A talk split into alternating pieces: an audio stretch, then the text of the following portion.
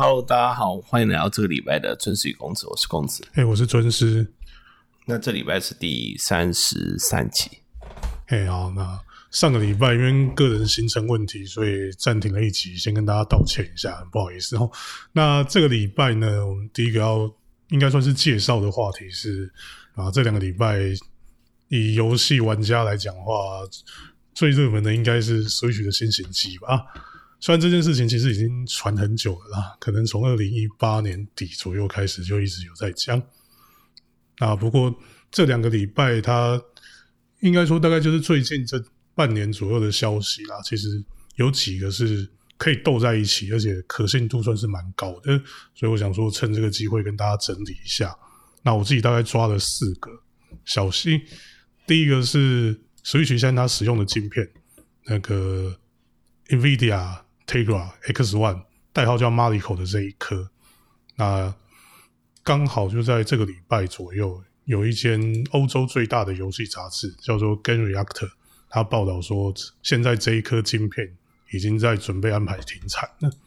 其实这件事情，我大概从去年底，可能九月、十月的时候就已经看到有人在讲了。那这一次算是有一个可信度，应该说是知名度比较高的媒体，然后他们直接确认说他们有收到这个消息。那因为，呃，这一颗马里口它是台积电十六纳米的产线。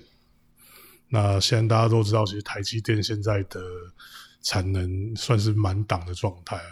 那我不太确定到底跟台积电产能有没有关系啊？但理论上，他们如果要继续生产没有啊？他他这个会找台积电吗？Switch 的话，这一颗就是台积电的啊、我说，但是下一颗嘞，不是我说这一颗停产。对是不是跟台积电的对产能是不是有关系？这点我不太确定。呃，但应该应该也跟 NVIDIA 不想要继续 continue 这个晶片有关吧？因为对啊，就是它已经是慢落后制成的东西了。对吧、那而且台积电的十六 N 现在也是因为车用晶片的关系，其实也是产能很稀缺的状态啊。那理论上，他们这种签约都是几年几年签一次的嘛。那如果他们刚好到期要谈续约的话，台积电可能出的价格就会往上涨。嗯，应该说双方都没有很强的动机去继续这个产品。对啊。那第二件事情，这件其实其实它的来源可信度没有很非常的高，但它从状况证据来看是蛮有可能的事情，就是一直有人在传 Switch 的新的晶片会是三星代工。你说那个 NVIDIA 的新的那个，对对对对对，有可能啊，因为 NVIDIA 就三线价格很漂亮，那任天堂又是唯一试图的啊、他们就是卡卡卡成本到某种程度啊。今天如果是 PS 五跟 Xbox 不会找三星，最主要原因就是制成的成熟度的问题啊。对吧、因为你 PS 五跟 Xbox 它那个现现在的那两颗都已经是七纳米了。那说到 PS 五，这这个礼拜大家应该会看到另外一个消息是，哦，PS 五 Pro 已经在规划了。嗯，这也是对啊，只是他们说这个还早了，就还有还有一两年吧。预定是二零二三啦，但其实你以之前主机就是 PS 四那个时候来看的话，二零二三就出新型机算是蛮快的，嗯，因为之前 Pro 没有那么快。是啊，可是你不要忘记 Pro 延了一年才出。啊，啊不，这今年这次 PS 五延了一年才出。啊。那个延了一年是之前，就是我们从规划上来看，你不能说是官方没有，但是我说以啊。制程来讲，就是他们可能就想用更先进的制程来做。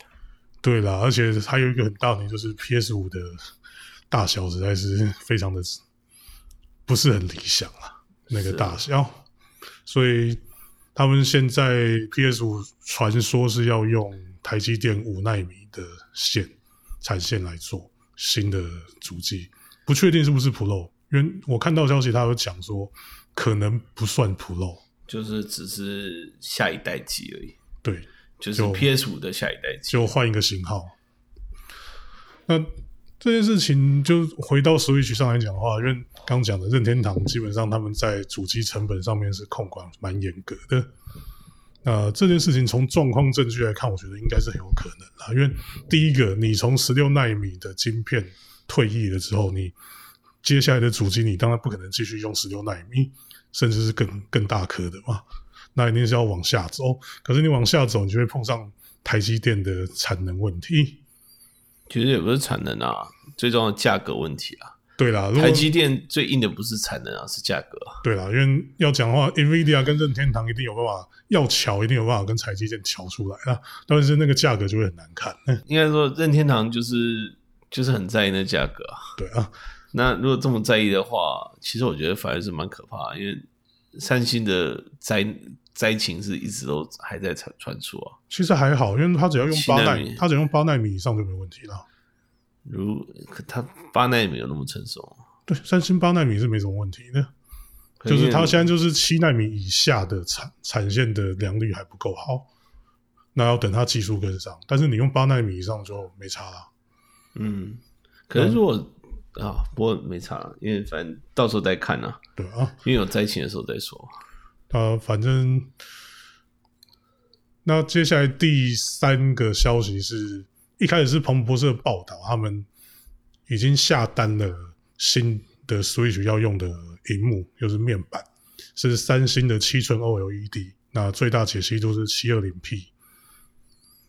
老实说，这个其实跟第刚才前面提到那个晶片，我觉得应该可以斗起来看吧。他搞不好这样跟三星谈谈条件的时候会应该没有不行啊，因为 NVIDIA 跟那个他都是找代工厂，不是任天堂自己去谈的，任天堂也不会去谈这个事情，所以对啊，跟跟他无关。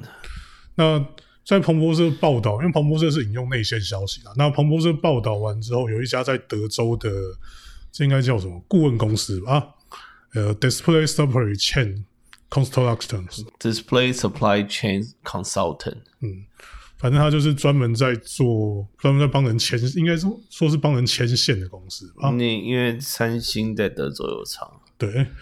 那但我记得是是 OLED 吗？好像不是诶，我记得 OLED 都是在韩国本土诶。对啊，反正反正那跟地点应该是没什么关系啊。对，那反正就是他是专门帮人牵线的公司，他也在他的那个公司的新闻稿上面确认，任天堂已经跟三星订了这些面板。那彭博社报道，它有比较详细的说，这一批面板它是所谓的刚性面面板，就是它没有任何曲度，完全平面。那那因为现在其实很多手机已经不采用这类型的面板，了所以其实这一批面板的价格非常的便宜，因为它是供给过剩的产品。就这还蛮合理的，只是为什么要做成七百二十 P 的 OLED 呢？这这电量没有啊，可是 OLED 本没有啊，你跟 O 你主机本身要推七百二十 P 跟推一百一零八零 P 要消耗的电量就差很多是啊没有。我的意思是说，三星当初为什么会做这个产品？这就不知道了。对，因为你想想看，除了 Switch 外，还有谁会用到这个东西？你懂我意思？这东西不太像是说，哎、因为呃主流客户不要了，所以我才便宜卖给你。你这样讲，你这样讲的盲点是，那原本的用的人是谁？老实说很难讲啊，但是因为看彭博社报道，他们确定说这一批就是因为它是已经供给过剩的产品，所以任天堂大概用一片十几美金的价格吧，我记得彭博社是报道十五块以下的价格去谈去谈这个生去谈这一批蛋呢，反正任天堂就是要低价就对了，他他就没有，就他是不肯亏本卖主机啊。嗯，对啊对啊对啊，那呃，彭博社跟那刚才那个顾问公司都有提到，他们大概会从六月开始投产，每个月最高的产能有一百万片，所以其实应该可以解释说，大概真的快要出了啦。那最后有另最后有，其实最后算是两则，但他是同一个人讲。那呃，要先跟大家讲介绍一下这个发言的人是谁，他是一个。英文的游戏讨论区，我们之前有提过的叫 Reset A 啦。嗯，虽然我我该怎么说，我们之前提到的时候都是蛮负面的形象啊，因为他们就是一群非常所谓左交的玩家集合体啊。里面很多 SJW，但不可否认他们是英文讨论区当中内线跟业界人士出没最多的一个论坛。那它里面有一个 ID 叫做 Nate Drake，那这个 ID 它算是内线，就是很长，也不能说很常放内线，应该说它会在一些就是内线新闻，大家讨论很热的时候，他会出来讲说，哎，我我听到的消息是怎样，他不会自己主动放，但是他会去算是追认或是否认一些内线消息。那他最近有两则跟新型 Switch 有关的发言是，第一则是新型的 Switch 确定会支援 DLSS。哎，这个是 NVIDIA 他们一个应该算是显示画面方面的技术，它中文叫做深度学习超级采样。简单讲，它是就是用深度学习的 AI 运算去帮你拉伸你画面的解析度。就是你平常可能你原生只是七百二零七二零 P 或是一零八零 P，然后运用这个技术之后，它会帮你拉到四 K，但是它可以大幅减少原。原本你如果要输出四 K 画面的运算效能，那对于任天堂它的主机定位来讲，DLSS 应该是一个非常理想的功能。因为呃，有兴趣的人可以自己去找一下 DLSS 的技术 demo 啊，它现在已经是二点零了，二点零从七百二十 P 左右往上拉到四 K 就已经看，你当然没有办法跟原生四 K 的游戏比。但它看起来的画面效果已经很好，几乎就因为大家都知道生平这种东西，特别是你七百二到四 K 的话，是超过三倍的 DPI。对，你知道你讲都这些都太太硬了吗？还还好吧，DLS 其实现在有玩电脑游戏的应该都蛮熟的东西啊。真的吗？我觉得像我就听了以后也没有什么感觉，就觉得说啊，就到时候看看而已啊。对，那。就是因为它是支援 DLS 跟四 K 解析度，那理论上它的四 K 就是 DLS 拉伸上去的四 K，不是原生四 K。那但应该是可以期待它的画面效果还算不错。那它第二个发言是新型机，Switch 新型机会有只有新型机可以执行的游戏。那其实任天堂之前以前啊都都很失败，是吗？NDS 跟 3DS 换的时候都有。做过类似的事情，那但是我都觉得是大灾难来的。以 Nate 的发言来讲，因为他特别强调说是一些三场游戏，那我我想应该是因为有一些欧美三场，他们可能真的很想跨多跨一个平台也好，但问题是你原本的 Switch 真的跨不上去，你的效能有问题，你真的你真的要。最佳化要花费太多的成本才可以跨。那既然这样的话，那他们如果先行 Switch 就是功能效能有到，那他们可能就会想说，那我们就跨到先行 Switch 上就好。那这也代表就是任天堂看起来不会像当初 PS Pro 跟 Xbox One X 那时候一样，强制三场说不可以只出先行机才能跑的游戏。那。这个效果会怎么样？我们就再说了，因为其实就之前的经验来看，不会很好了。因为 New New CDS LL，我觉得 New CDS 其实就是资源的游戏很少，就只有它能够执行的游戏。我记得，诶，一开始是《异度 Xenoblade》的《异度神剑》的 3DS 移植版。然后本家的话，这双方本家有点微妙，就是《圣火无双》的三 DS 版，我记得三场好像还有一两片，但我但不是很有名，所以我也忘。但反正就是能量很少，总之不会超过一只手啊。但因为但这一次，因为他直接讲了，特别是三场的游戏，所以我在想，应可能应该就是有几个三场已经就是跟任天堂谈过，说希望能够有更好的主机可以出。所以任天堂大概也就没有坚持，就放心，反正他们以前也也有试过嘛。那你卖不好是你家的事啊。因为他们也不会把这个主机当成是 primary 主机在卖啊。对啊，就比如说 FIFA 二零二一之类的。嗯，可能吧。可是我觉得以 FIFA，因为 FIFA 你以 EA 的态度来讲的话，他们反正之前就有移了，他们可能不会再另外出一个版本吧。哦，对啊，这倒是真的。用原本的还是？因为现在的 Switch 销量是现在的 Switch 啊，对啊，你不太可能说，假设所有现在买 Switch 的人都会买新的 Switch，啊。应该说这是非常不可能的。只不过老实说，从去也不是说今年，应该从去年下半出的游戏来看，我我自己觉得啊，其实有很多游戏可能就已经是把先行机当做标准，那你现行机的执行效能就是在某些方面都有牺牲很多。嗯，比如说《萨达无双》，其实就蛮严重的。然后还有像对这个礼拜刚出的那个 Apex Legends 的 Switch 版啊，我看到的情况也不能说是很好。其实最明显显 Switch 这台主机的效能，就是先你先天限制你移植东，西就是就是灾难来的啊、先天限制就是这样啊，因为尤其是 Apex Legends，它 Switch 版会限制你的视野范围，一定的哦。只有前方七十度。哎、你不要忘记 Switch 它自己又定位成自己是一个可以携带式的，这是最大的灾难，不是吗？嗯但是你之后还是要还是要期待啊。对啊，所以就是我觉得这是他他先先天的这个受限啊嗯、OK，那 Switch 大概介绍到这边吧。今然后接下来下一个话题是，那这个其实是上个礼拜的，因为我上个礼拜嗯暂停一集，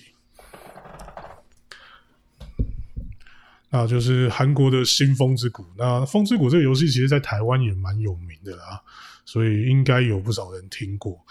那他们的母公司 Nexon，因为该怎么说，就是它游戏里面的，这不是这应该不是转蛋，应该算是掉落的东西，它的几率有问题。呃，原本的一原本是因为他们有一个这个叫那原因是因为他们游戏里面有一个叫做星火轮回的道具啊，不对，轮回星火的道具，它使用之后可以呃，这在一般网络游戏玩家的术语当中叫做洗数值啊，就它可以把你身上装备的特定特定的随机数值洗掉之后，重新抽一个出来。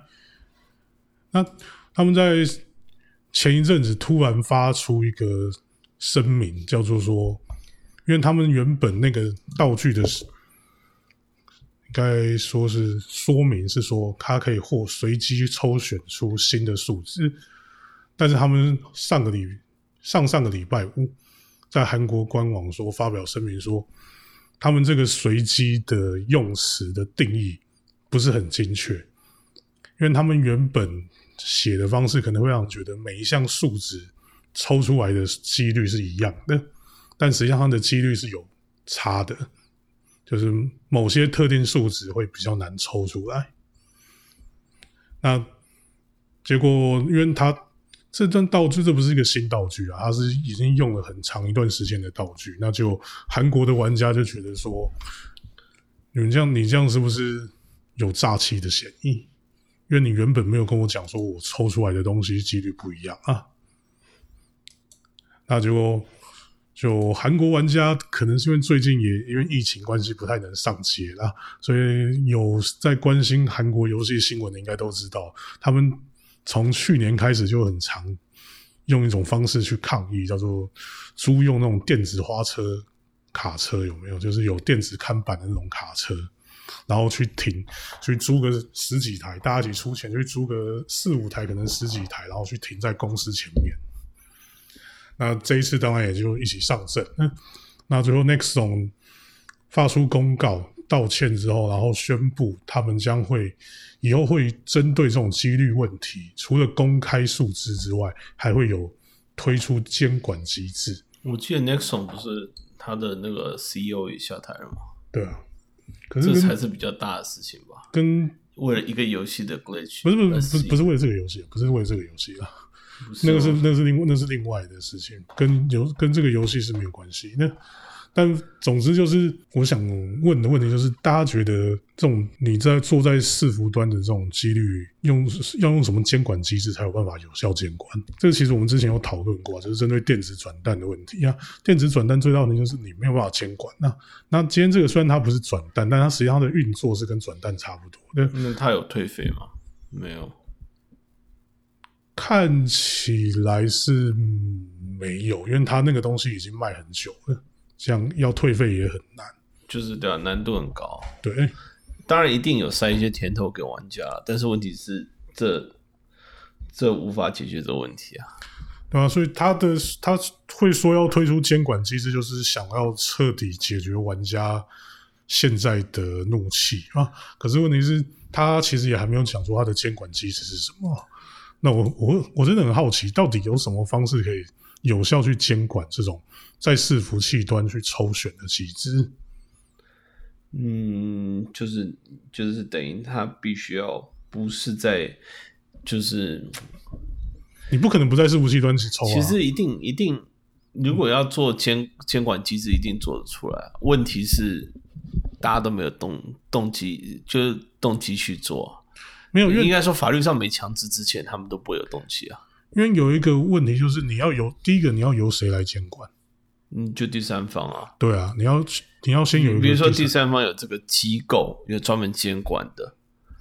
那可只你要强制这个事情发生，一定要透过法律的制定，否则的话，没有一家游戏公司有这个动机去做。而且实际上这还有一个技术上面的门槛在，因为你跟所谓那种物理物理贩卖的东西不一样，你这种东西你全部都是在城市端、伺服端解决的东西的时候，你要怎么样去保证你看到的东西是对的？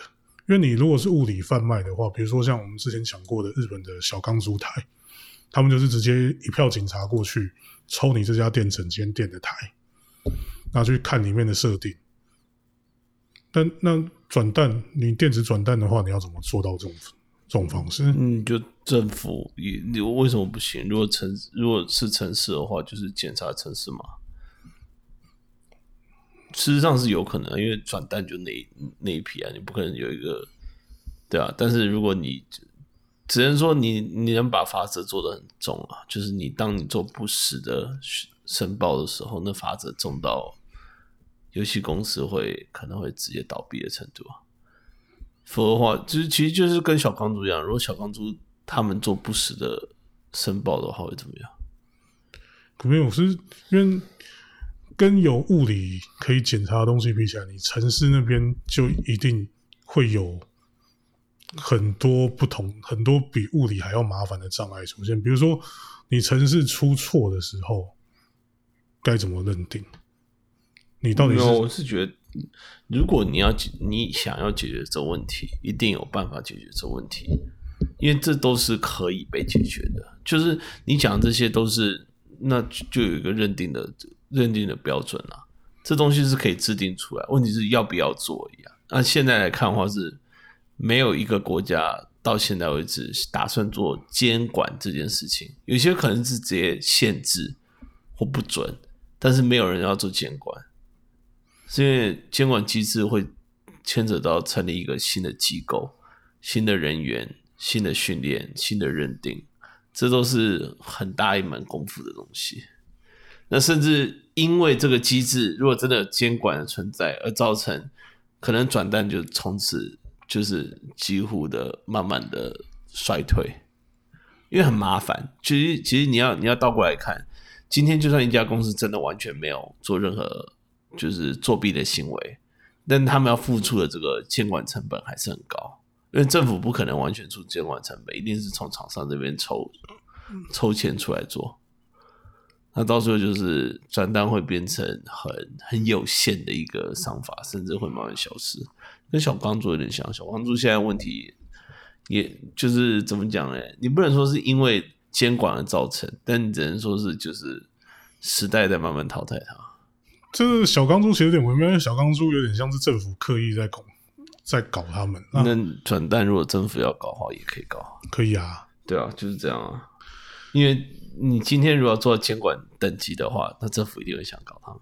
诶，那今天时间也差不多了哦。最后我想，因为刚好讲到手机这边嘛，那我我想到坂口博信的新作《反塔斯亚》，这他已经预告一段时间了啦。那好像 Apple Arcade 刚要上市的时候就已经预告了吗？诶，没有没有没有，没那么早，是后来那已经是第二第二批了。哦，对，那 Miss Walker 是第二批了。对，那它的看起来要上了，不过 Apple Apple 还没有去明确公告说什么时候会上架。那目前宣已经开始大量宣传，那也没有到大量，就就是就是访谈这些而已。没有啊，他情他情报已经都几乎都放出来了。嗯，但是没有广告啊，因为根本连发售日都还不知道。嗯，对啦，不过看起来就公子你觉得怎么样？嗯，我知道你你你有，因为我玩这东西没有成本，所以对我来讲就是啊，就玩一下看看啊，反正大家都应该是这个态度啊。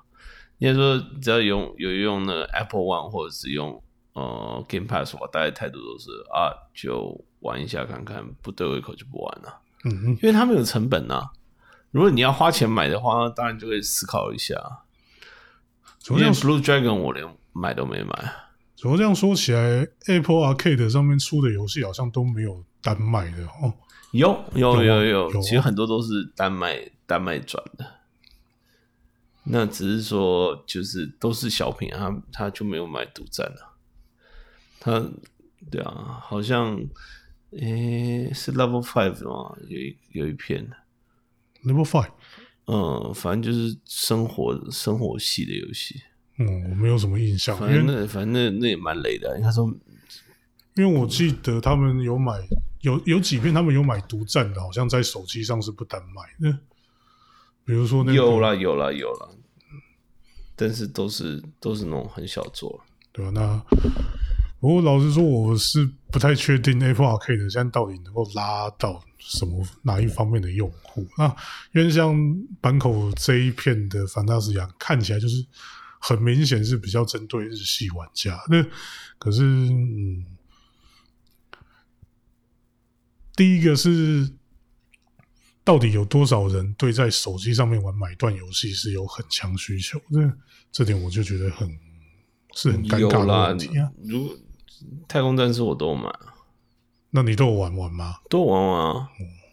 可是我就买四五六啊，啊不是五六五六六四我没买，嗯嗯，因为那个三 D 那个我有点动不掉。哦，因为哦，它是那个对那个重新重置过的，对，但是五跟六都是五跟六其实也是重置过的，它应该是比 GBA 的还要再优化很多。诶、诶公子，你家有 Apple TV 吗？